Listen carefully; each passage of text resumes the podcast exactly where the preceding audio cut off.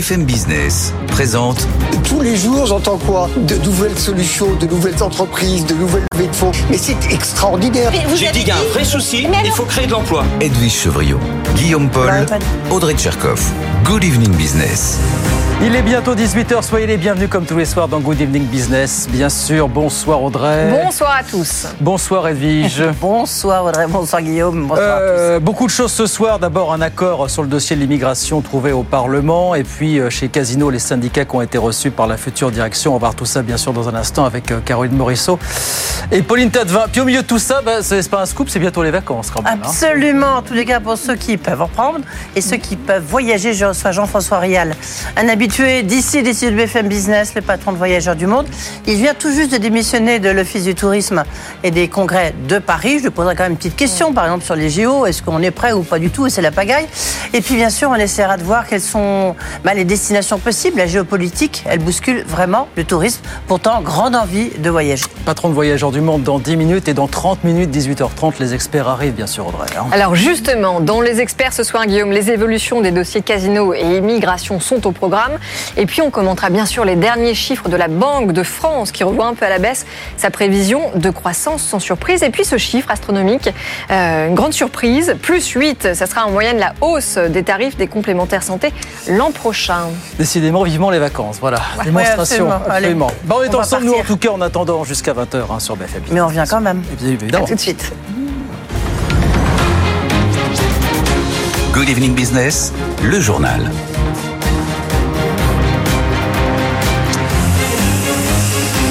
Donc oui, il a fallu une partie de la journée supplémentaire, mais on y est arrivé euh, finalement ce soir. Bonsoir, euh, bonsoir Caroline Morisseau. On a donc euh, trouvé un accord sur la loi immigration au sein de la fameuse commission mixte paritaire. Le texte va passer au Sénat à 19h à l'Assemblée à 21h. On a un accord, mais le gouvernement il a quand même laissé quelques plumes dans l'histoire, Caroline. Hein. oui, c'est ça. D'abord, en ce qui concerne la régularisation euh, des travailleurs dans les métiers en tension, hein, on est très loin de la version euh, initiale euh, du gouvernement. Il n'y aura absolument rien d'automatique. Tout cela relèvera des préfets au cas par cas. Les personnes concernées devront résider depuis au moins trois ans en France et avoir travaillé au moins 12 mois sur les 24 derniers dans l'un des secteurs en tension concernés.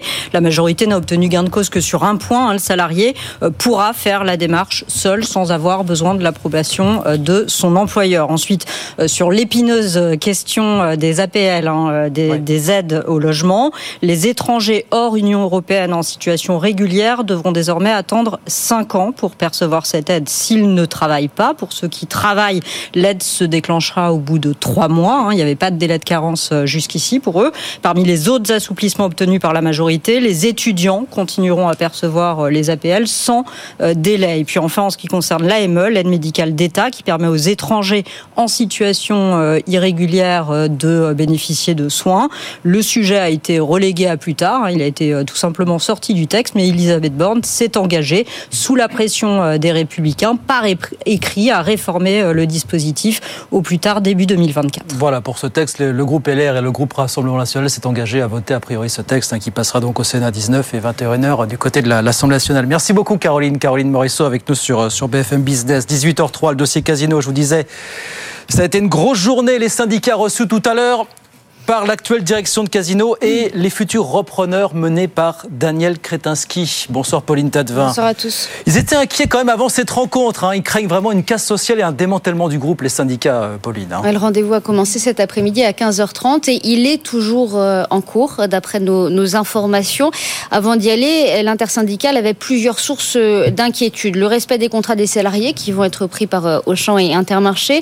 Les syndicats estiment qu'il y a eu des problèmes en ce sens dans la première vague de magasins qui a été transféré euh, à Intermarché euh, cet automne. Une source proche du distributeur assure de son côté que tout a été fait euh, dans les règles. En tout cas, l'intersyndicale voulait porter ce sujet. Les syndicats s'inquiètent aussi pour les salariés qui ne voudraient pas rester, pour ceux dont les magasins ne seront pas repris du tout parce qu'ils sont en trop mauvais état, pour les salariés des entrepôts qui ne savent pas ce qu'ils vont devenir. Ils s'inquiètent aussi beaucoup, bien sûr, pour les salariés du siège de Saint-Étienne qui abrite 1800 salariés, surtout des personnes qui travaillent pour les et les super qui sont donc repris par Auchan et, et Intermarché. Daniel Kretinsky assure qu'il veut garder ce siège, mais pour y mettre quoi?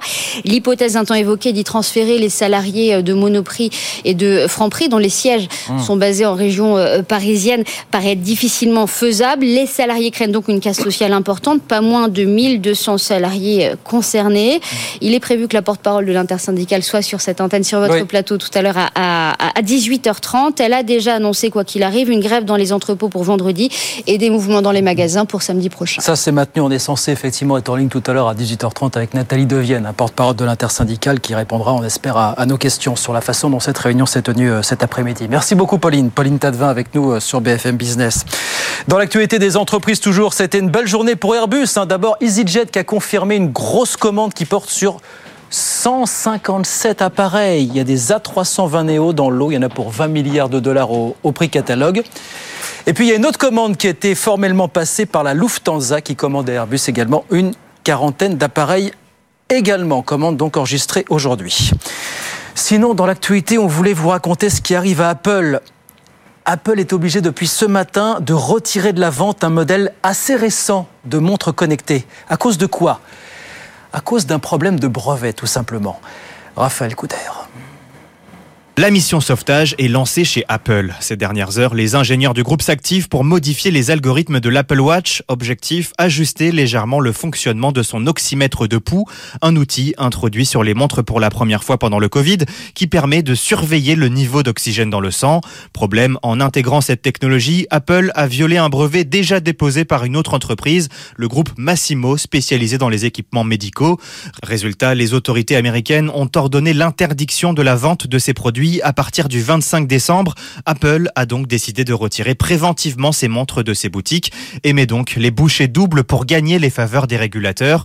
Il faut dire que l'Apple Watch est devenu l'une des principales sources de revenus du groupe. Ces montres connectées devraient générer un chiffre d'affaires de 17 milliards de dollars cette année, contre seulement 9 milliards il y a 5 ans.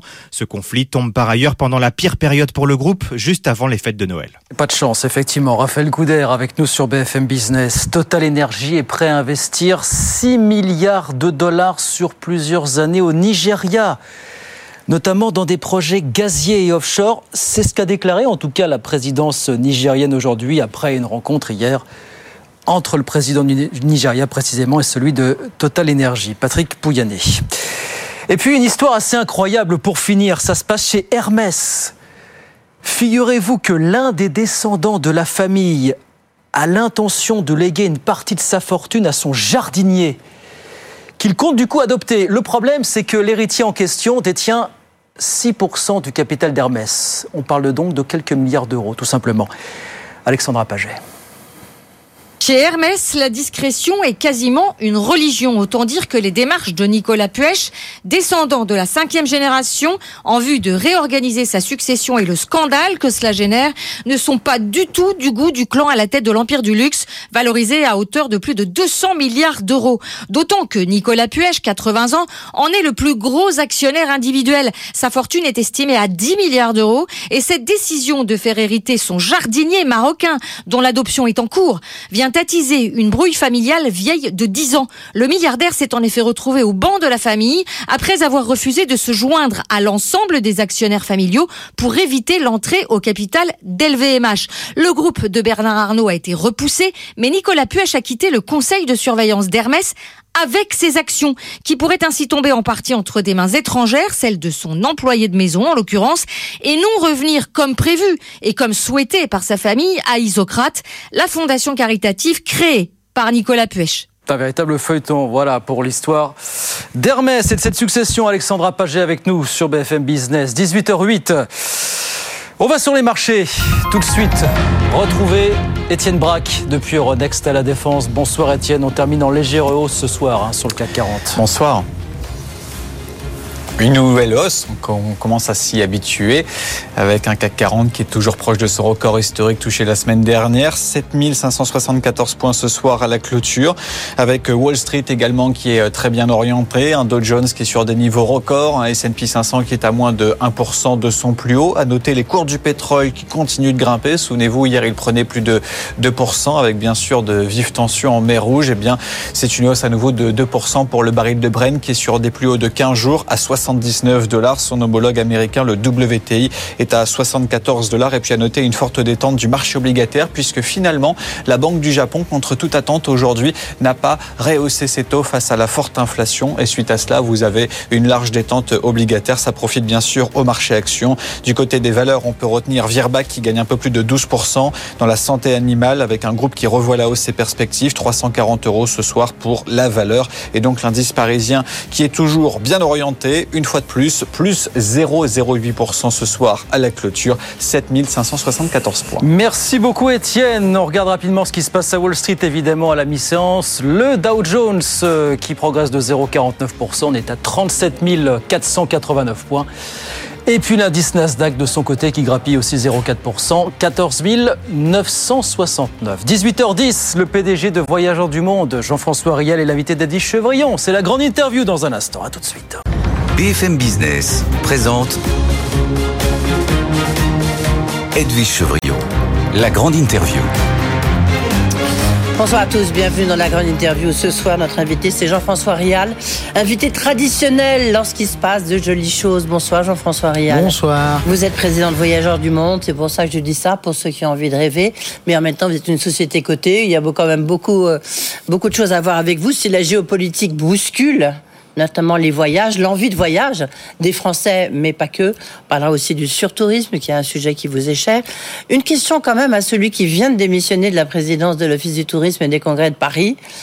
Euh, on entend beaucoup de choses autour des Jeux Olympiques 2024. Est-ce qu'il faut s'inquiéter ou ce qui se passe là On dit qu'il n'y aura pas assez de lits, que la voiture, ça va être l'horreur, que la circulation encore pire, qu'il faut que les Français, les Parisiens restent chez eux ou qu'ils s'en aillent. Est-ce que ça va être un cafarnaum gigantesque ou alors c'est juste la pression avant l'échéance? Ça va pas être un cafarnaum gigantesque. Euh, simplement, évidemment, quand vous euh, vous organisez euh, un événement pareil qui sur une période très courte deux semaines, avec autant d'épreuves sur une des villes les plus denses au monde, ben c'est compliqué, c'est sûr. Mm. Euh, donc ça sera pas simple, mais je suis certain que les autorités euh, vont organiser ça correctement, que ça va bien fonctionner, qu'on aura quelques contraintes, bien sûr, hein, en tant que Parisien, pendant 15 jours, mais que ça va fonctionner. Par contre, ce qui est vrai, c'est que ça va faire globalement faut avoir juste conscience de ça et c'est pas spécifique à Paris. Ça a été vrai sur toutes les grandes villes qui organisaient des Jeux Olympiques. Ça va faire baisser le tourisme à court terme. Oui, ça c'est sûr. Ça c'est certain. Parce que euh, les touristes étrangers se disent que ça va être compliqué, que ça va être cher, euh, etc. Et ça va pas le faire que sur la période des JO. Ça va le faire sur toute l'année 2024. Voilà. Faut en avoir conscience, faut le savoir, il faut l'accepter. C'est pas pour ça que vous avez démissionné? Ah, pas du tout. Non. Non, j'ai démissionné pour une raison très simple, c'est que j'ai beaucoup trop de choses, mm. je fais beaucoup trop d'activités et que j'ai eu 60 ans et qu'à un moment donné, il faut savoir euh, passer la main aux autres. C'est sans doute pas très très simple. La gestion à la mairie de Paris. Jean-François Rial, il y a une envie folle des français de voyager ou même dans, le monde entier lorsqu'on voit les derniers chiffres euh, de compagnies aériennes qui s'attendent à un record historique l'année prochaine avec plus de 4 milliards 7 de passagers. Euh, il y a une envie. Comment vous expliquez cette envie des gens de se rattraper du Covid? C'est comme ça que vous l'analysez? Alors, il y a eu un phénomène de rattrapage du Covid évident. Hein. Euh, c'est pour ça qu'on a fait une année 2023 globalement très bonne. Mais vous avez aussi le voyage est devenu un produit de presque première nécessité, c'est-à-dire que euh, dans la vie euh, occidentale, euh, stressante que la plupart des citoyens vivent, bah, le voyage est un peu leur récompense de leur travail. Et donc l'envie de découvrir, l'envie de connaître, l'envie d'avoir du plaisir, l'envie de se retrouver, bah, se matérialise par le voyage. Et le voyage est un, est un poste de dépense qui devient de plus en plus important et qui euh, résiste à toutes les crises, parce qu'on en a eu beaucoup, beaucoup des crises. Et finalement, euh, ça ne fait pas baisser l'activité, ça la fait baisser ponctuellement, mais pas en train à long terme. Oui, oui en tout cas, les chiffres. Du coup, pour vous, déjà, le premier semestre, vous étiez venu ici nous expliquer que c'était une année hors norme, enfin, un semestre hors norme. L'année 2023, pour Voyageurs du Monde, va être une année hors norme Oui, elle a, excellente. Été, elle a été excellente. On a, on a une croissance de plus de 15 à 20% selon nos marques. Donc elle est très bonne. Néanmoins, elle est quand même moins bonne qu'au premier semestre. Il y a un certain ralentissement qui est dû au fait que d'abord les gens avaient énormément pris d'inscriptions à l'avance, et puis la géopolitique mondiale nous a quand même un peu rattrapé. Hein. C'est-à-dire que depuis le 7 octobre, euh, et euh, il y avait déjà la guerre en Ukraine. Il y a des tensions mondiales. Euh, il y a beaucoup d'élections qui vont avoir lieu en 2024. Il y a une montée populiste générale hein, qui est pas spécifique à l'Europe. Et ça, c'est pas un facteur positif pour les voyages. Donc, il y a un ralentissement de cette croissance depuis quelques semaines. C'est clair. Oui, la géopolitique, elle, bouscule, bouscule complètement le tourisme. Du coup, euh, qu'est-ce qui... Non, par contre, juste, je reviens sur ce que vous venez de dire. La politique, le, la montée du populisme, vous dites que ça un impact sur l'envie de voyager? Oui, parce que ça inquiète euh, ceux qui voyagent euh, de se retrouver dans des situations, euh, dans des pays où il y a des conflits potentiels, où les gens qui voyagent sont plutôt des gens ouverts. Hein, ça ne veut pas dire que c'est le cas de tout le monde. Hein, et donc, quand vous allez dans un pays où, par exemple, le, le, président argentin qui vient d'être élu va pas favoriser le tourisme en Argentine. C'est psychologique, mais c'est comme ça. Mm. Il y a eu un effet Trump aussi quand il avait gagné euh, il y a huit ans. Euh, je ne sais pas s'il va regagner, j'espère que non, mais ça sera pas un facteur positif pour les déplacements mondiaux, c'est sûr. Oui. Alors justement, bon, quand même, allez, rêvons un peu. C'est pour ça que vous êtes là. Entre autres, Jean-François Rial, quelles sont les destinations les plus prisées là pour ces fêtes? Franchement, c'est très rare, mais il n'y a pas grand-chose qui marche pas. Euh, on avait un énorme boom sur le Moyen-Orient et sur l'Égypte. Bon, évidemment, ça a été ralenti avec ce qui s'est passé. Moins combien sur l'Égypte, par exemple? Sur l'Égypte, c'est un bien un bon moins 30 quand même, hein, euh, globalement. Euh, mais tous les pays sont touchés. Hein. Oman, Jordanie, euh, tous les pays euh, du Moyen-Orient sont touchés. Mais je dirais que vous avez des, des best-sellers qui font qui marche toujours aussi bien. Le Japon, la Polynésie, la Tanzanie, euh, le, les États-Unis. Hein. Les États-Unis, ça ne, ça ne cesse pas, ça ne passe pas de mode. Hein. Mais je dirais qu'on était sur une année 2023 plutôt long courrier au détriment du court courrier de l'Europe qui avait bien marché pendant le Covid, hein, parce que c'était plus facile. Et là, c'est en train de se rééquilibrer. Euh, je dirais que L'Asie cartonne énormément sur 2024 parce qu'il y a eu un frein à cause du Covid et que ça, ça a repris plus tard.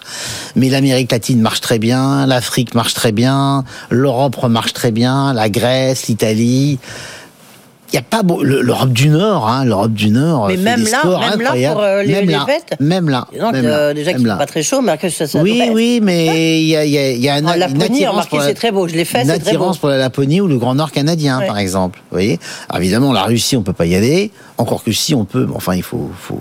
C'est compliqué à la fois pour le pour y aller en termes de transport et pour les visas, mais euh, je dirais que vous avez une appétence générale euh, des destinations qui est assez largement partagée par tous les continents, ce qui est rare. Vous voyez par exemple quand l'Asie marche bien, l'Amérique latine marche moins bien, bah là c'est pas le cas. Les deux marchent très très bien. Ouais. L'Afrique. Il y a donc quand euh, même un peu, peut-être excessif, mais une frénésie de voyage, non? C'est ce que je disais. Frénésie, non, mais il y a, Non, une, un excessif, mais il y a euh, une croissance régulière et permanente et qui ne concerne pas que les Français, qui concerne les Américains qui voyagent de plus en plus, les Anglais, les Espagnols, les Italiens, sans parler bien sûr des Anglais et des, et des Allemands qui sont les plus grands voyageurs au monde.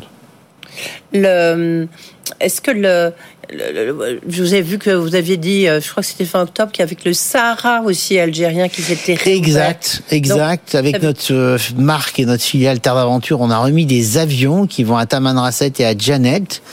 Euh, la sécurité est ok. Le Bah oui, c'est ce que je veux dire. Est-ce valide. qu'il n'y a pas de problème de sécurité Non. malgré tout euh, Comme ça existe Non. aussi en France. Hein, euh. Non, non, euh, il y en a eu pendant des années, mais là aujourd'hui, le ministère des Affaires étrangères ne déconseille plus cette destination et cette zone. Donc on a remis des avions à Janet et à Tamanrasset. C'est le plus beau Sahara au monde, hein, c'est des paysages spectaculaires. Moi, je suis devenu voyagiste parce que je suis, j'étais un amoureux fou des déserts. Et donc, ça marche très très fort. Hein. C'est-à-dire que ça, c'est un autre créneau que le voyage individuel sur mesure avec un très haut niveau de service comme les voyageurs du monde. Mais euh, c'est du trekking et ça marche très très bien. Ben, vous faites justement le, le lien parce que l'inflation, elle est de combien sur vos voyages? Ne me dites pas que c'est de 0%, je ne vous crois pas. Ah ben Donc, vous avez euh, raison, elle n'est pas ouais. du tout de 0%. Ouais, non, c'est quoi, Depuis 15, 2019. c'est plus 20, c'est plus. Alors ça euh, dépend par rapport à quoi on raisonne. Et Mais quel si type on, de voyage, évidemment. si on raisonne par rapport à 2019, qui est l'année de référence, hein, parce que c'était l'année la plus haute, les prix des voyages sont montés en moyenne de 15 à 25 Ouais. selon les destinations, selon les endroits, etc. Alors, aussi bien les billets d'avion Mm. que les prestations terrestres.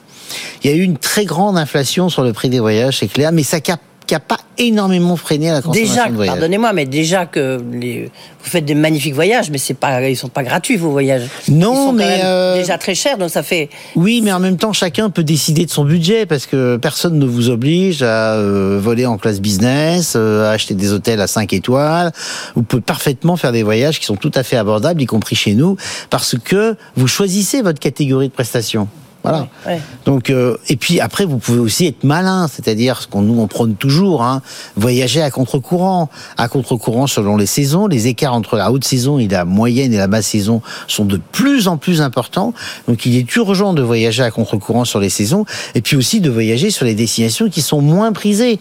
Euh, vous avez des destinations qui sont boudées ponctuellement, bah, il est urgent d'en profiter. Par exemple? Bah, par exemple, le Kenya boudé au détriment de la Tanzanie. Or, le Kenya n'a rien à envier à la Tanzanie. Donc, si vous voulez faire un safari en famille, bah, allez le faire plutôt au Kenya qu'en Tanzanie. Euh, c'est beaucoup plus malin. Ou un autre exemple, en 2023, l'Afrique du Sud, qui est un pays archi demandé depuis des années, a été boudé. Bah, c'était l'année il fallait aller en Afrique du Sud. Il faut toujours euh, voyager à contre-courant comme ça. Il faut surtout pas suivre les modes. Oui, ça c'est un point euh, important. Mais l'inflation est en train de redescendre quand même? Vous pensez que Euh, vous avez oui. atteint un pic? Oui, ou bien sûr. L'inflation. dans, dans les produits alimentaires. Oui, alors clairement sur les billets d'avion et sur les prestations terrestres, la hausse des tarifs en 2024 va être beaucoup plus limitée qu'elle ne l'a été euh, sur les autres euh, sur les autres années. C'est très clair, ça se calme. La question de la sécurité, c'est quand même pas un frein? Visiblement non, vous me direz lorsqu'on voit vos chiffres. Alors, Euh, pourtant, ça pourrait l'être, comme ça l'a été un peu sur Paris. La sécurité compte énormément pour ceux qui voyagent. Euh, et d'ailleurs, il y a un regain de ceux qui passent par des intermédiaires comme nous. Parce que euh, ils ont vécu pendant le Covid euh, des situations très compliquées où ils ont été bloqués pendant des semaines et des semaines dans différents pays. Donc la sécurité est un élément qui compte, mais elle compte énormément dans le choix des voyages des gens, mais pas dans le fait qu'ils voyagent. Vous voyez, Euh, par exemple, nous sur l'Égypte, on a eu des annulations parce qu'il y avait des gens qui avaient peur d'aller en Égypte suite aux événements du 7 octobre, ce qui n'avait pour moi aucun sens. Mais de toute façon, vous maîtrisez pas la peur, c'est un élément irrationnel. Bah, ces gens sont partis ailleurs. Ils n'ont pas annulé leur voyage tout court. Ils sont allés au Vietnam, ils sont allés au Pérou, ils sont allés en Argentine, ils sont allés au Canada, ils sont allés en Italie, mais ils ont voyagé. Ouais.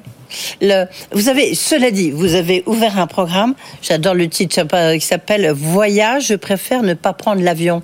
Euh, ça marche? Alors ça marche, oui. Euh, pour ceux qui veulent pas prendre l'avion, eh bien on leur propose. Il y en a de- beaucoup ou pas Alors il y en a pas énormément. Ouais. Euh, c'est ça. Mais ça monte quand même en puissance. Euh, alors, il y en a plus en Europe, évidemment, parce que vous avez des facilités avec le train. Mais, Mais non, mais de parmi vos demandes, alors vous me direz, mais j'ai demandé à mes équipes Oui. de proposer n'importe quelle destination dans le monde sans prendre l'avion. Alors évidemment, ça va être beaucoup plus long, hein. Oui. Mais c'est possible. Ah bon C'est possible. Vous pouvez, Comment aller vous allez-. Ah oui, ah ben, vous pouvez aller n'importe où dans le monde sans prendre ça doit l'avion. être quand même compliqué. Bah, c'est possible. Ah, bien sûr, mais C'est possible, c'est qu'une question de temps. il faut être à la retraite, quoi. Hmm. Oui, ou à la retraite, ou, euh, ou pendant un an, vous prenez un an sabbatique. Vous avez des, des gens qui font ça de plus en plus. Par ailleurs, voyager lentement dans les transports, c'est un vrai voyage en Ah tant bah que oui, tel. c'est hein. C'est très intéressant. hein. Ben, le- on voit bien le retour des trains, des trains de nuit, là, le Paris-Berlin. euh, mais en même temps, vous avez des magnifiques trains euh, qu'on a tous envie de prendre. Oui, mais, Alors, bon, euh, certains, c'est un peu compliqué. Le train, évidemment, le- avec de traverser la Russie, c'est plus compliqué. Le train, c'est génial à condition que vous ayez une offre. Et il y a peu d'offres, surtout en France. Les trains sont archi pleins, donc il est urgent que la concurrence arrive et que, ou la SNCF rajoute des rames et qu'on puisse réserver ces trains euh, à plus de trois mois à l'avance. hein, parce que quand vous prenez un train pour vous connecter sur un long courrier, euh, pour éviter le vol intérieur hein, euh, et le CO2 émis, ben, il faut quand même qu'on puisse le réserver longtemps à l'avance, ce qui n'est pas le cas. Les trains de nuit, c'est génial, moi j'adore, c'est magnifique. Le seul problème, c'est que quand on nous met en avant le train de nuit sur Aurillac, c'est génial. Par contre, quand c'est sur Berlin, ça l'est quand même nettement moins parce qu'on utilise au moins sur une grande partie du trajet Du charbon. de l'électricité carbonée au charbon, voire à la lignite en Allemagne. Donc bon, faut pas non plus qu'on raconte n'importe quoi là-dessus. il faut baisser le CO2, mais il faut le baisser de façon précise. Mais est-ce que c'est quelque chose au-delà? On va sortir de la COP 28, même si euh, c'est évidemment euh, notre quotidien. Mais le train, est-ce que on a l'impression que ça revient un peu à la mode Ça revient à la mode, mais si vous décarbonez toutes les liaisons aériennes qui sont substituables par du train en France, vous allez gagner 8% d'émissions. Parce que ce qui émet beaucoup de carbone avec l'avion, c'est le long courrier, c'est peu du trafic, peu des vols, mais la majeure partie du CO2. Donc le train n'est pas la solution pour décarboner l'avion. Il faut l'utiliser au maximum, mais c'est pas ça qui va nous permettre de décarboner l'avion. Encore deux questions, euh, Jean-François Riel. D'abord, comment lutter contre le surtourisme? Avez...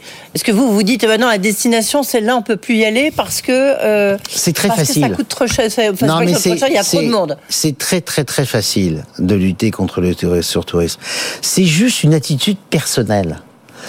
95% des gens voyagent sur 5% de la planète, tous dans les mêmes endroits au même moment. C'est absurde. Oui, mais parce qu'on J'ai donné l'exemple du au même Kenya. moment. Mais non, mais, Ah, mais ça c'est pas vrai.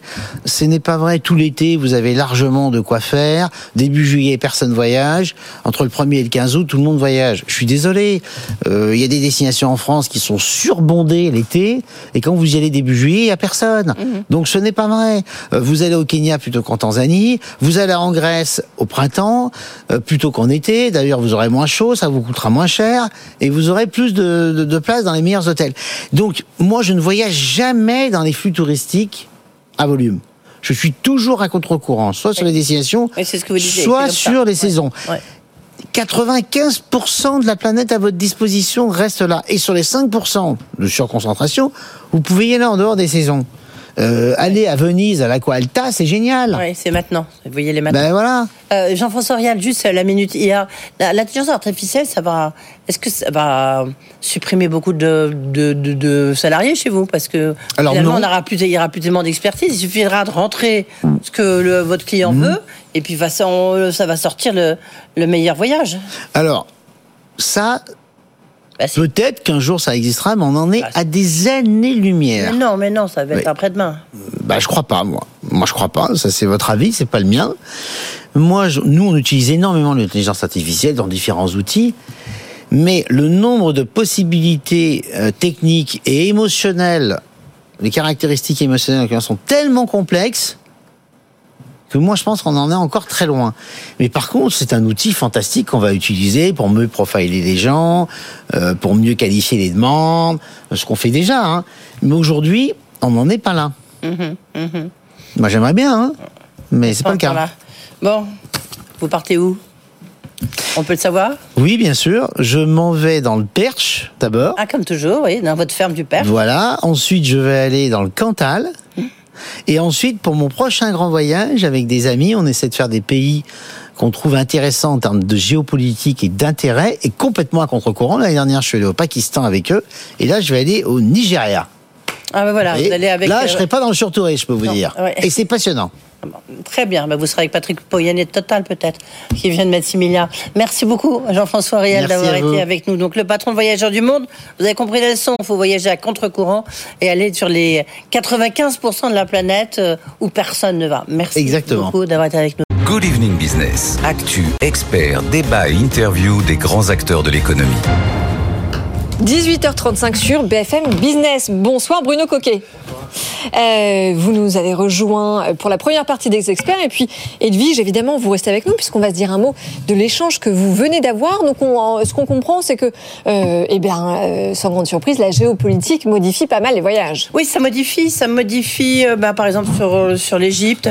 Alors, sur un point aussi assez intéressant, j'ai trouvé, c'est que dans les régimes euh, où il y a une montée du populisme, Hmm. visiblement, ça a un impact sur les voyages. Ça, je dois reconnaître que j'avais pas mesuré vrai, ce lien.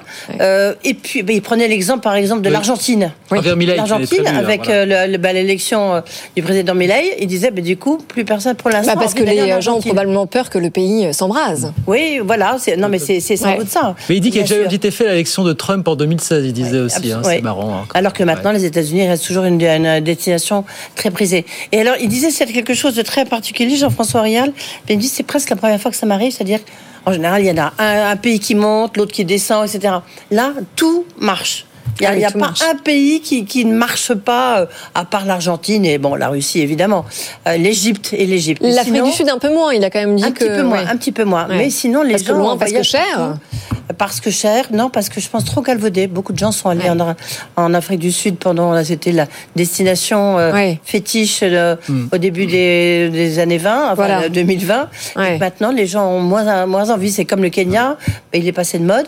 Ouais. Euh, c'est la, tout le monde va en Tanzanie. Et, ben, Et ce qu'il ce qu'il conseille aussi, c'est justement euh, Ah oui, ça c'est ça. de, ne, de ne pas suivre les tendances. Oui. Alors ça c'est sa recette. Il disait, ça, c'est- je pense que c'est ça. Je Ça, m'en souviens, on va chiffre, s'en c'est le, souvenir, c'est le ce chiffre qui nous a a tous euh, quoi. 95% de la planète où personne ne va et les gens se concentrent sur 5% et en plus pendant une période du 1er au 15 août. Il suffit, pendant ce temps-là, vous avez tout le reste de la planète qui vous tend les bras. Donc Ouais. C'est allez-y, ça vous coûtera moins cher et surtout il n'y aura plus de surtourisme. Non, mais on sent qu'il y a une soif de voyager là qui est repartie un petit peu après le Covid, là, Bruno, véritablement. Ouais, c'est- complètement. da- da- da- Un peu, c'est sûr. Alors après, il y a aussi des, jeux- des, des gens qui arrivent à consommer. Ah, C'est pas, le- c'est pas le cas de tout le monde. Je pense que tout le monde ne voyage pas. Mais de manière générale, on voit bien que les compagnies aériennes se portent. euh, enfin, les perspectives pour elles sont plutôt meilleures. Air France Ah mais attendez, semaine. plus que ça, année absolument record, euh, tous les chiffres sont historiques. 2024. Alors après, elles Ouais. sont un peu endettées, tout ça. Donc, mais le, le- donc Oui. du coup, ça pèse un peu. Mais en tout cas, tout ça s'est amélioré là, dans, les, dans les semaines récentes. Et donc, du coup, je pense qu'on anticipe que les gens vont se remettre à voyager, euh, malgré l'inflation, malgré euh, Oui, parce que les coûts divers et variés. Ce qu'il disait, c'est la première fois que j'entends dire ça. C'est comme maintenant, tout ce qui est les, les, les dépenses de technologie, c'est devenu incontournable, même pour les gens qui ont euh, très peu de moyens. Et il disait que les, les voyages, c'est en train de devenir euh, un poste euh, dans, les, dans, dans les ménages presque incontournable, y compris sur ceux qui ont peu de moyens. Et sur l'inflation, qu'est-ce qu'il dit alors sur l'inflation Ah, de, le sur coût des voyages Là, il y a de l'inflation. hein. Là, on est un peu dans les clair. produits alimentaires Ah, euh, ça, de luxe, vous me direz, mais surtout voyageurs du monde. C'est entre voilà euh, 15, 20 voire 25 Donc là, vous avez beaucoup, vous avez une inflation très forte, Oui. même s'ils pensent que le pic est atteint, parce que ça soit ben, les billets, vous en parliez à l'instant, les billets d'avion qui coûtent plus cher, mais aussi euh, toute la logistique, tout, tout est devenu beaucoup plus cher. Donc là, euh, forte hausse des taux. Ouais. Oui, Euh, de et- la- euh, du prix, pardon. Oui, bah des euh, taux aussi, hein, toujours. Mais euh, et alors, pour terminer sur le train, euh, ce qu'il dit, c'est que le, le train ne remplace pas euh, l'avion. Hein. En Non. tout cas pour le moment. Non, mais parce que il disait, je- ben, vous savez, on a beaucoup parlé du Paris-Berlin. Ben, il dit oui, mais simplement, ben, la moitié du trajet, c'est avec euh, de la lignite et du charbon. Donc, si vous oui. voulez, Ouais, euh, c'est pas très bon pour les émissions de CO2. Donc, il faut mieux prendre l'avion. Oui, que il n'y de a, pas- il y a prendre pas- il y le a pas- a une offre en France absolument démesurée, c'est ce qu'il dit aussi finalement. Non. Voilà, quoi. Bruno Coquet. Bah, moi, je dis le train est plein, simplement. Il faut essayer d'avoir c'est un billet de, de train. Enfin, Mais oui, le, train est plein et le train reste cher. Oui, le, le train est cher, oui, et donc du coup, euh, on a, Ouais. on a ce- cette chose aberrante que euh, l'avion reste quand même un, moyen de circuler euh, beaucoup plus accessible, flexible, etc., et moins cher. Oui. Le train, paradoxe. Hein. le Oui, train- absolument. En tout cas en Europe, voilà. Le train Oui, reste, et puis pour le moment. le train reste rare et cher. Pensons à toutes celles et ceux qui continuent d'en faire les frais en ce moment. On essaie en désespérant de trouver un billet pour, euh, pour la fin de semaine, pour les fêtes de Noël. Bien, euh, 19h38. Ça sent vécu. Oui, oui, bah oui, pensez. Euh, L'autre actualité du soir, évidemment, c'est du côté de Casino que ça Eh se oui, passe. hein. Il y avait cette, euh, cette rencontre cet après-midi entre les, les syndicats, l'intersyndicale et euh, les représentants de Daniel Kretinsky, l'actuelle direction euh, aussi. Apparemment, ça vient de se terminer ou sur le, c'est sur le point de se terminer. On est en ligne avec euh, Nathalie Devienne, qui est la porte-parole justement de l'intersyndicale de, de Casino. Bonsoir, Madame Devienne. Merci d'être avec nous quelques, quelques instants sur, euh, sur BFM Business. Est-ce que cette réunion est terminée d'ores et déjà, Madame, euh, Madame Devienne? Oui, bonsoir. Elle s'est terminée il y a un quart d'heure. Elle s'est terminée il y a un quart d'heure. Elle a duré plusieurs heures. On vous sentait très inquiet, tous syndicats, avant le début de cette réunion. Vous craignez une casse sociale, la suppression des, des emplois. Est-ce que la direction vous a tant soit un peu rassuré ce soir, finalement Alors les, les nouvelles sont les mêmes. hein. Donc la totalité des magasins, hypermarchés, supermarchés sont bien vendus donc euh, sur euh, soit Intermarché, soit Auchan. Euh, sauf que euh, la répartition euh, des formats euh, suivant l'enseigne, on ne la connaît pas. Euh, le choix d'Intermarché et d'Auchan, enfin, le choix s'est fait, fait essentiellement sur ce- ces enseignes, tout simplement parce qu'il y avait un gros engagement sur une centrale d'achat qui va permettre en fait à de bénéficier de, de négociations de tarifs avec les fournisseurs avantageux pour le restant du parc qui va rester dans le, dans le giron ex-casino, c'est-à-dire la proximité, entre autres Monoprix et Franprix. Euh, donc à aujourd'hui, on ne peut pas vous dire euh, quel magasin part avec telle enseigne. Euh, et par contre, dans la clause qui a été mise euh, dans le choix de ITM, c'est qu'il va y avoir une clause de respiration, c'est-à-dire qu'à un moment donné, si l'autorité de la concurrence euh, n'accepte pas le transfert d'un magasin sur euh, Intermarché ou Auchan, eh bien, il pourra sortir effectivement de la négociation. Ou si le magasin effectivement n'est pas possible à redresser, il sortirait également de la négociation. Ah, excusez-moi, je suis dans le noir. Êtes dans un- Euh, on vous entend. Bon. Et en tout cas, nous, ce qu'on a martelé, c'est que d'une part, on ne voulait plus euh, être informé euh, par les médias euh, en amont. On voulait absolument donc un calendrier de, de, de rendez-vous avec le consortium, euh, et on voulait également un calendrier euh, avec les représentants du personnel, avec des comités centraux, avec des PV réellement faits, avec de réelles réponses. Et alors, est-ce que vous avez eu gain, gain de cause sur ces sujets-là? Oui, alors le prochain rendez-vous avec le consortium, c'est le 4 janvier, après-midi à 14h sur Saint-Étienne. Euh, et ça va être l'occasion de, de- à ce moment-là d'aller dans les détails, notamment sur euh, comment accompagner nos collègues qui vont partir donc euh, en transfert. Euh, donc la sauvegarde des 15 mois que le tribunal de commerce a bien pris en considération. On souhaiterait faire également une clause sociale sur laquelle on irait au-delà des 15 mois. Euh, et puis euh, on a fait quand même un distinguo avec Intermarché où on a déjà beaucoup de mal à faire appliquer nos accords. Mm. Donc on a martelé effectivement euh, donc euh, ce, ce préservation des accords, mais également euh, il va y avoir de la casse sociale sur les entrepôts parce qu'à aujourd'hui il y a une négociation qui se fait sur les entrepôts, mais c'est pas encore euh, tablé. Donc risque de PSE et également sur le siège de Saint-Étienne, toujours le même C'est- sujet. C'est-à-dire, vous, vous diriez combi- combien d'emplois aujourd'hui, au-delà de tous ceux qui doivent être repris, soit par Intermarché, euh, les mousquetaires, soit par Auchan, combien d'emplois sont encore menacés ou en suspens pour vous finalement? On rappelle que c'est 50 000 emplois en France, Casino, aujourd'hui, hein, au sens large. Bah, Aujourd'hui, vous avez euh, dans les hypermarchés, supermarchés, c'est 18 000 salariés. Donc Ouais. au global, ces 18 000 salariés partent à la concurrence. Sur le siège, on doit tourner aux alentours de 2000. Euh, Il faut savoir que sur le siège, il y a à peu près deux tiers euh, des personnes qui travaillent sur le siège de Saint-Étienne qui s'occupaient en fait du dossier des magasins. Donc il reste un tiers. Donc on, nous, on suppose qu'il resterait 400 salariés sur le siège, puisque ces 400 salariés ont une activité proche de la proximité. Oui, c'est ça, Euh, parce et que puis- on imagine que ça va forcément modifier l'économie locale, euh, comment dire, à Saint-Etienne. Et du Chevrillon, vous aviez une question à poser Oui, oui, j'avais une question juste sur le. euh, bonjour madame. Sur la, la, la question Bonjour. du siège, vous êtes sûr qu'il sera maintenu? Parce qu'il y a un siège historique hein, quand même pour Casino euh, et le, le historique pour les Guichards. Et deuxième question, est-ce que vous avez rencontré d'une manière ou d'une autre, vous les salariés, Jean-Charles Naouri? Alors, concernant la première question, euh, le siège de Saint-Étienne, ça a été un engagement, alors voilà, un engagement premier euh, de- du consortium de le conserver le 1er avril. Donc, Monsieur Palazzi, qui était présent là tout à l'heure, a bien dit qu'il sera là le 1er avril et qu'il sera à Saint-Étienne et qu'il compte garder le siège. Maintenant, je ne vais pas parler à leur place. À aujourd'hui, voilà, s'il reste que 400 salariés, s'il y a moins d'activité, je ne peux pas vous garantir autre chose. Euh, et votre deuxième question, c'était? Sur Jean-Charles Naouri, est-ce qu'il est venu s'expliquer devant les salariés? Non, pas du tout. Euh, Monsieur Jean-Charles Naouri euh, donc euh, ne s'est pas présenté depuis. D'ailleurs, on n'a pas, on l'a pas vu au comité de groupe. Nous ne l'avons pas vu d'ailleurs le 11 décembre lors du tribunal de commerce euh, sur Paris, et nous ne l'avons toujours pas vu. Et nous attendons ses vœux. C'est un regret, vous auriez aimé euh, discuter avec lui? Non, plus vraiment. En, en- en fait, si vous voulez, c'est du passé.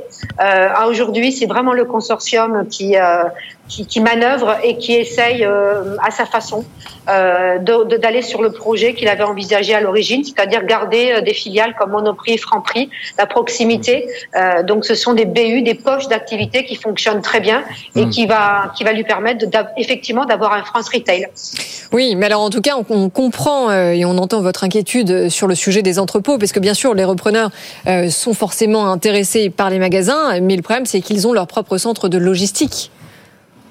Oui, mais vous, imaginez en fait le nombre de magasins. Il y en a plus de 300 qu'il faut intégrer euh, dans le schéma déjà qu'ils ont. Donc effectivement, nous on sait que sur Intermarché, euh, les bases de logistique sont déjà dépassées euh, en termes de colis. Donc il est clair que de toute façon, la logistique est un secteur qui est extrêmement demandé et qui est fait stratégique. Donc moi concernant leur projet euh, d'Auchan de reprendre certains entrepôts, euh, ça ne peut que leur rendre service parce qu'il va y avoir un flux, enfin un nombre de magasins beaucoup plus important et en plus étalé euh, sur tout le territoire national. Parce que je vous rappelle Oui. que le groupe Casino est un groupe qui est très très bien installé, implanté dans différentes régions. Vous, vous nous confirmez d'ailleurs que pour maintenir la pression, vous ferez grève dans les entrepôts vendredi, dans les magasins samedi, donc à quelques jours de Noël. Ça, ça ne bouge pas, Madame de Vienne. Ça ne bouge pas. Tout Ouais. Alors, ça ne bouge pas. Pourquoi? Parce que euh, jusqu'à maintenant, le dossier Casino a été traité sous, l'angle du financier, sous l'angle de, l'économique, de l'endettement.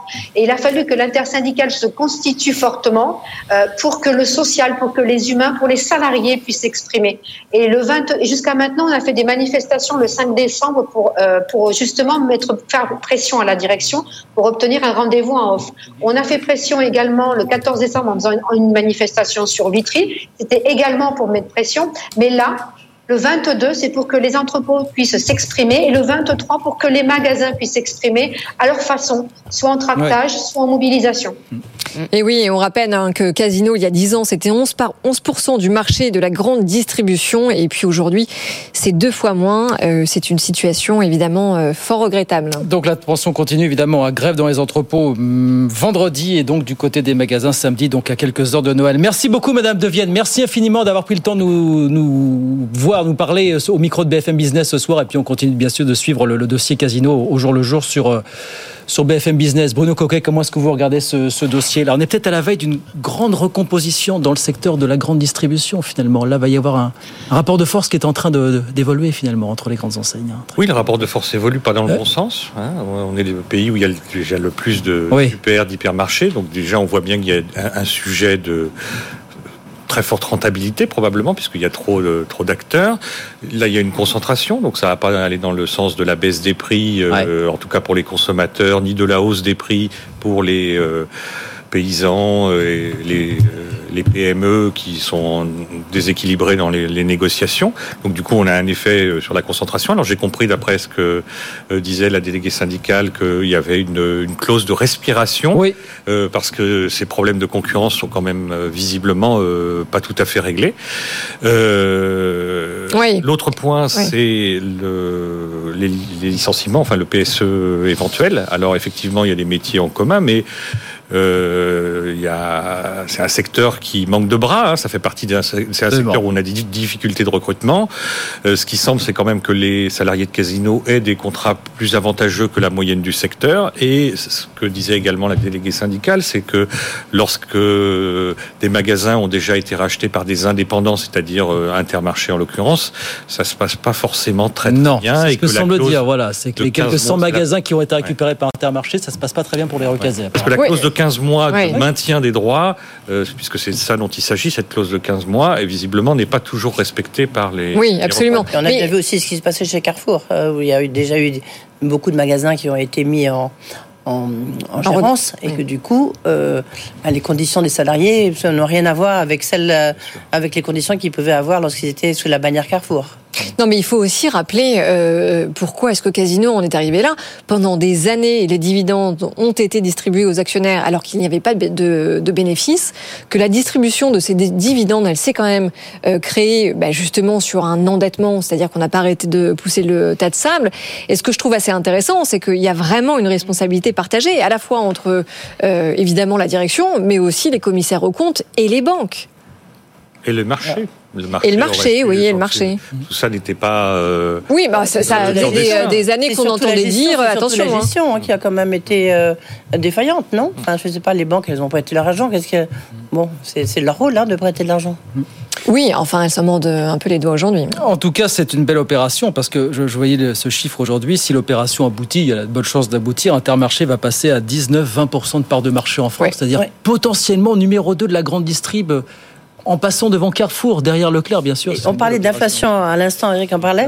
Je, crois que l'inflation, il y a une telle guerre dans la grande distribution ah, avec euh, euh, Leclerc, Michel-Edouard Leclerc, qui met une pression, qui, a gagné les prix, qui casse les prix, qui a gagné une part de marché énorme euh, là pendant cette crise du pouvoir d'achat. Et que du coup, je pense que comme il veut pas se faire rattraper, il va maintenir la pression sur les prix bas. Et que du coup, il se, je ne crois pas qu'il y aura un phénomène inflationniste. Il y a un risque évidemment dès qu'il y a concentration, mais je, n'y crois pas. Mais peut-être que je me trompe. Le problème, c'est plutôt la concentration dans les centrales d'achat. Je pense que les trois bah, Il y en a déjà 5, euh, donc euh, que 5. Et les questions ont créé une très très grosse entre les deux. Comment Il y a les questions ont créé une très très grosse de centrales d'achat. Mais, et, bon, il y a moins d'acteurs. Euh, et, il y a un point intéressant, c'est que oui, mais il y a Leclerc. Il y a Leclerc qui joue vraiment la mouche du coche. Oui, mais il y a un point qui, que moi qui me semble discutable, c'est le fait que comme on est dans l'univers du zéro artificialisation nette et qu'il est plus possible de construire des surfaces, du coup, c'était un moyen de rentrer ah, bah. pour des étrangers en concurrence et que ce moyen, finalement, n'est pas euh, rendu possible puisque c'est simplement les acteurs déjà là en place qui. oui, Lidl n'a pas remporté, n'a pas, n'a pas gagné, hein, Lidl. Mais c'est peut-être pas. Enfin, le point, c'est que la clause de respiration, s'ils en ont parlé, enfin moi je pense que c'est pas complètement indifférent quand même. Mm. la, France est quand même dans une situation très, particulière. On continue sur ce dossier évidemment. Euh, sinon, vous voulez dire un mot de ces chiffres qui sont tombés aujourd'hui, des chiffres sur ce qui nous attend dans les prochains mois en France. C'est le gouverneur de la Banque de France qui a livré tout ça ce matin. Oui, alors en effet, il revoit légèrement à la baisse sa prévision de croissance, en tout cas pour cette année. Il passe de 0,9 à 0,8%, autrement dit rien de dramatique. Écoutez euh, François Villeroy de Gallo. Si on regarde un peu plus globalement notre économie, elle traverse euh, évidemment, en France comme en Europe, euh, une navigation difficile depuis le Covid et l'invasion russe de l'Ukraine. Mais euh, je dirais que nous restons vigilants dans nos prévisions que nous publions ce matin, mais nous sommes peut-être un peu plus confiants parce que je dirais que le brouillard commence à se dissiper un peu. D'abord, nous avons peu révisé nos prévisions depuis septembre, donc ça veut dire que l'incertitude diminue. Et puis, il y a une bonne nouvelle, c'est que les choses vont dans le bon sens sur l'inflation. Hein. L'inflation, préoccupation numéro un des Français. Oui, alors les, choses vont dans le bon sens sur le sujet de l'inflation. En réalité, euh, l'inflation sous-jacente, euh, mais c'est quand même pas merveilleux, il faut le dire. Et puis on en parlait aussi hier soir sur ce plateau. Quand on regarde les PMI et les fameux donc euh, indices de directeur d'achat, qui sont probablement un des indices les plus avancés du PIB, on voit quand même que c'est catastrophique. Oui. Bruno Coquet. Il y a peu de bonnes nouvelles. C'est le cas depuis assez longtemps. Tout le monde veut croire au soft landing, hein, donc c'est difficile en termes de prévision de prévoir des catastrophes. Donc, mais quand même, ce que je dis euh, tout le temps, c'est la valorisation des risques beaucoup plus nombreux et faibles dans les prévisions. Et il y a peu d'opportunités et elles sont valorisées plutôt dans les prévisions. Et quand François Villeroy de Gallo dit euh, ça change peu, il y a quand même des choses qui changent. Euh, alors, par rapport à, une situation post-loi de finances, hein, puisque on, il prévoit maintenant euh, dans le consensus mais 0,9% de croissance pour l'an prochain. Le gouvernement est à 1,4. Il prévoit un oui, mais ça, on sait que c'est on sait que c'est faisant depuis longtemps, c'est 1,4. Oui, on, le sait, mais à un moment donné, oui, mais la pas vérité des comptes va arriver. Voilà. La, vérité, le, point, c'est que c'est pas construit comme ça. Et donc, du coup, il y a un moment donné, la vérité des comptes publics, elle va arriver. Et donc, euh, il y a le taux de chômage qui augmente aussi euh, significativement euh, jusqu'en 2025. Et puisque Roi de Gallo dit sur l'inflation, euh, euh, il y a six mois, enfin chez Edwige, je pense entre autres, il annonçait tout le temps le 2% pour la fin de ah cette année. Là, il est repoussé à début 2025, le 2%. Donc il, il, euh, il a raison. Il a dit vraiment au tout début, parce qu'effectivement, rapidement, on a bien vu que 2023 prenait une, prenait une une, une ligne qui était quand même euh, effectivement plutôt sur le plutôt difficile plutôt abrupte que ce qu'on pouvait imaginer après 2022. Mais il, mais il a raison sur ce, la prudence sur l'inflation. L'inflation- c'est un incendie, ça couve, euh, ça reprend. Enfin, faut être extrêmement méfiant sur l'inflation. Surtout si c'est une bonne nouvelle quand même. C'est une bonne nouvelle. sur l'inflation- dit que c'est 2%. vous voyez, C'est quand même une bonne nouvelle. Oui, mais le point, c'est que ça, euh, là, on voit bien dans le monde entier, pour le moment, ça a tendance à ralentir par rapport aux prévisions Mmh. qui étaient un peu plus, ces derniers temps, un peu plus pessimistes. Et donc, du coup, ça va dans le sens euh, du vent. Après, euh, il est prudent, et je pense que c'est, il faut être prudent. sur Oui, et alors attention, surtout parce qu'on n'a pas encore parlé reprise. non plus, Brun- Bruno, de la crise immobilière. On a quand même 300 000 emplois qui sont euh, menacés aujourd'hui, avec un secteur de la construction qui s'écroule, il faut le dire. Et puis, euh, par ailleurs, tous les indicateurs de l'INSEE euh, qui étaient quand même plutôt positifs, hein, qui maintenaient une, euh, un optimisme certain jusqu'à présent, eh bien, aujourd'hui, c'est l'inverse, autant sur le climat des affaires que sur le climat de l'emploi. Et ça, c'est quand même une première. Et je vous rappelle que Marc Toiti nous disait hier euh, récession en 2024. Toujours fasciné par la propension des gouvernements, de la Banque de France à mettre des statistiques comme ça sur Oui, l'inflation. mais je, sur je- 2024, je peux dire la 2025, même- on peut dire 2026. ça aussi dans le sens inverse. Je suis aussi fasciné par les économistes et leurs statistiques qui, qui, qui parfois sont pas vraiment. Ah, les euh, économistes. ça, ils arrivent après la bataille. Le point dans la, dans la prévision, ce qui est difficile, c'est la situation présente, c'est le diagnostic présent. Après, le reste en découle fondamentalement, hein, puisqu'on on prévoit avec des comportements dits habituels. C'est ça qu'il y a dans des équations. Mais et donc du coup, toute la difficulté est d'apprécier la situation présente. Alors. Euh, on me dit souvent que je suis grasseux hein, sur ce plateau, euh, parce que moi, depuis dit ça. un certain nombre de mois, Ah, moi, je- parfois. J'avoue.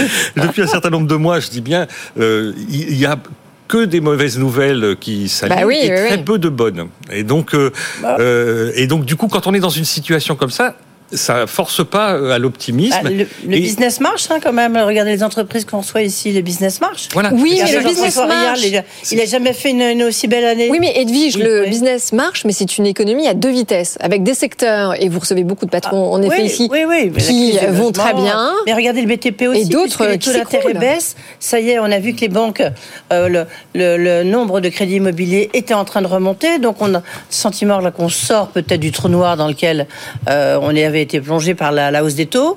Il y, a, il y a quand même des signes positifs. Enfin, je ne sais pas, on verra à la fin de l'année qui a raison, qui a, Le qui a tort. Mais est assez étroit pour la France. On est, tout le monde, est, euh, il est assez bien concentré en- autour de 0,8-0,9. Le seul- Il y a le gouvernement qui est décalé. Et encore une fois, la France est dans une situation spécifique d'un point de vue budgétaire et d'endettement. Et donc, du coup, elle n'a pas vraiment de marge de manœuvre sur ce plan-là.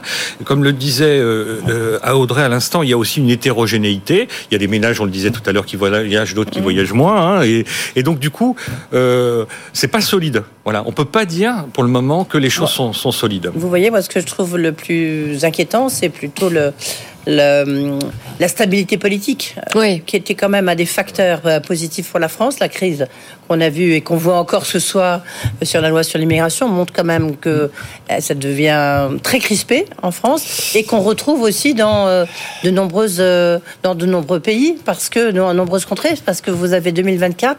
Je crois que c'est un, c'est une année record en termes d'élections. Cinquantaine d'élections à travers le Oui, monde. c'est absolument, et notamment, évidemment, l'élection L'Europe. américaine. Là, vous voyez, Et les élections ça, c'est un facteur qui peut peser sur la croissance. Au moins, ça nous occupera largement. On est obligé de s'arrêter là. Pour l'instant, Bruno, Mais on continue partir. tout à l'heure. Voilà, 18h57. c'est Et je serai terminé. plus là, donc comme ça, vous pouvez. oui, mais il y en aura d'autres, vous inquiétez pas. Il y a du monde qui attend. Bruno, on se retrouve dans un instant. Vous êtes avec nous jusqu'à 20h, évidemment. Edwige, à demain, 18h10. Pour Oh, on peut encore se faire plaisir. Ah, c'est Noël. Mais en même temps, c'est un vrai business. Bah, c'est Noël, non Je crois que c'est Noël. hein. Euh, c'est le patron Le Nôtre qui est Ah. avec nous. Mais c'est un sacré business. Là aussi, c'est des, les, les business de bouffe. Bah, ça marche très, très bien. Ça marche quand même. Voilà. Et pas qu'à Noël. C'est un des versants de l'économie à deux vitesses, justement.